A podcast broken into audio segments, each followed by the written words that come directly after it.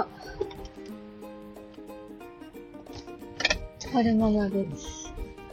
えっと、5歳の男性の男の子と小学校2年生の女の子を育てています。今日は、2022年8月何日ですか？おーっと、時計が見えない。8月9日火曜日の帰りに撮ってます。えー、っと、Apple Watch 7を使い始めてから、日曜日に届いたから今日で2日目なんですけれども、なんか、すごく、今のところいい感じです。何がいいかっていうと、うんと、まず通知の表示が見やすい。一番最初に通知が来た時に、あの、アプリのアイコンがピコーンって出るんですよ。だから、どのアプリの通知なのかっていうのが、一目、よう、さん合ってますかね？アイコンが一番最初にピコーンって出て、で、その後にその通知の内容が見れるんですけど、その、スイッチの内容も、うんと、ビットビットセンスよりも、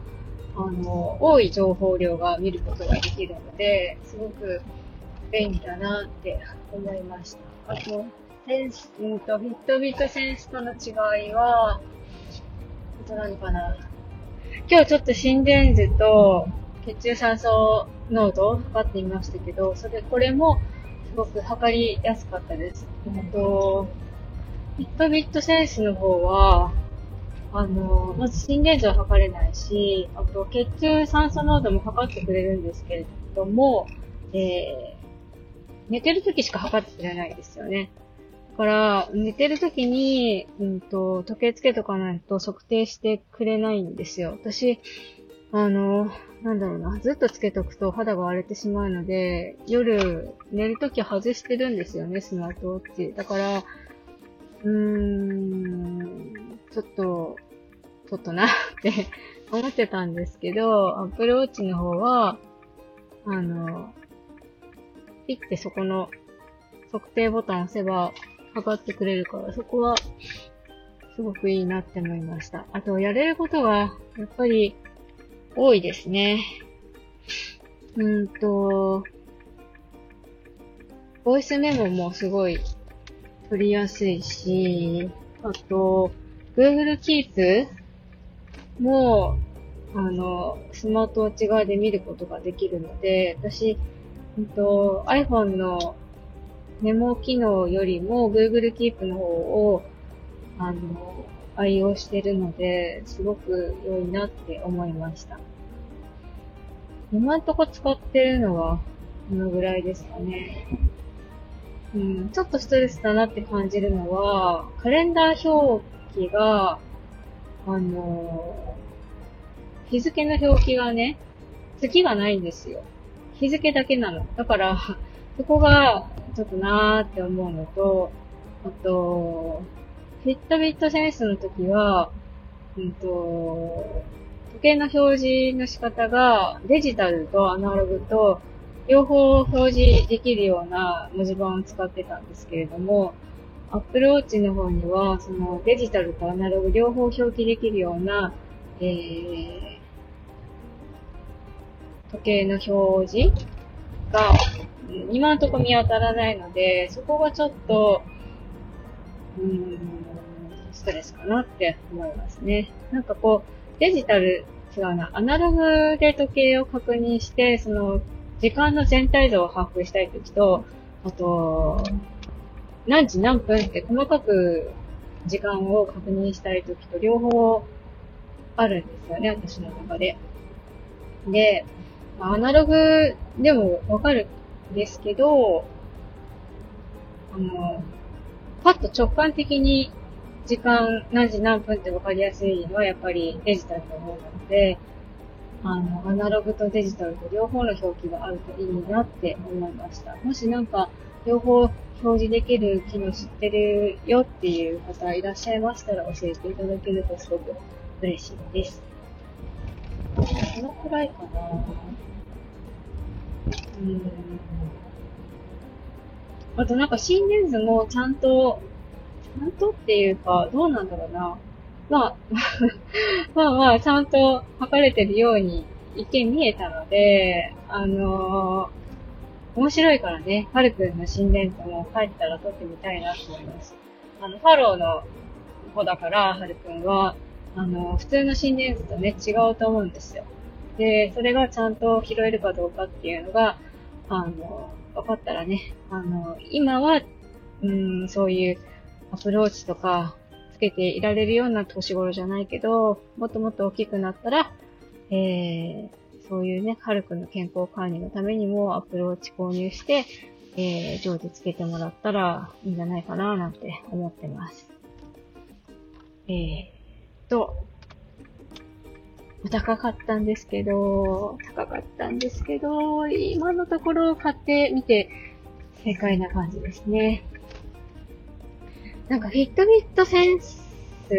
って、アンドロイドで同期して使うときと、アップ、アップル製品、うんと、iPhone に同期して使うときと、やれる機能がね、ちょっと違ったような記憶がぼんやりあるんですよね。うん。アンドロイドの方はフィットビットセンスすごく使いやすいと思うんですよ。あの、アレクサとかも使えるし、その、時計の方でね、スマートウォッチの方でアレクサとか Google のあのアシスタント機能が使えるので、すごい海が荒れている。潮がめっちゃ待っている。窓ガラスが霞んでるのは潮のせいなんだろうか。すごい風が強いですね、今日は。大学の中も窓が開いてたんで、めっちゃピューピュー言ってましたね。そう、話が飛んじゃったんですけど、うん、アンドロイドのスマホ使ってる方は、フィットビットセンスすごくいいと思います。うん。iPhone を使いの方は、今のところやっぱり Apple Watch おすすめしちゃうかな、私だったら。まだ2日しか使ってませんけども。うーん、えいやーで買ってみてよかったんじゃないかなって今のところは思ってますね。あ、あと、ちょっとストレスのところもう一個思い出したんですけど、ベルトがね、ちょっとね、止めづらい。片手で止めづらい。なんか最初にぐるっと回してボタンかけて、で、穴のところにスルッと入れるようなタイプになってるんですけど、片手でそのボタンにはめるのがまだ慣れなくて、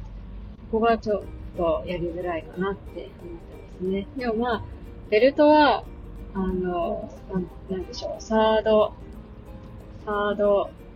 プレイスじゃなくて、なんて言うんでしたっけ。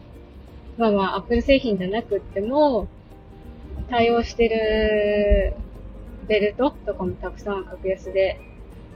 出てるので、それをね、購入して自分の使いやすい自分に合ったベルトを使えばいいのかななんては思っていますね。明日から、お盆休みなんですよ。そう。なんですけれども、明日は、キティさんのインナーチャイルドセラピーを受ける予定なんです。すごく楽しみですね。どんな感じになるのか。ワクワクしてます。えー、っと、最後までお聴きくださいましてありがとうございました。それではまた。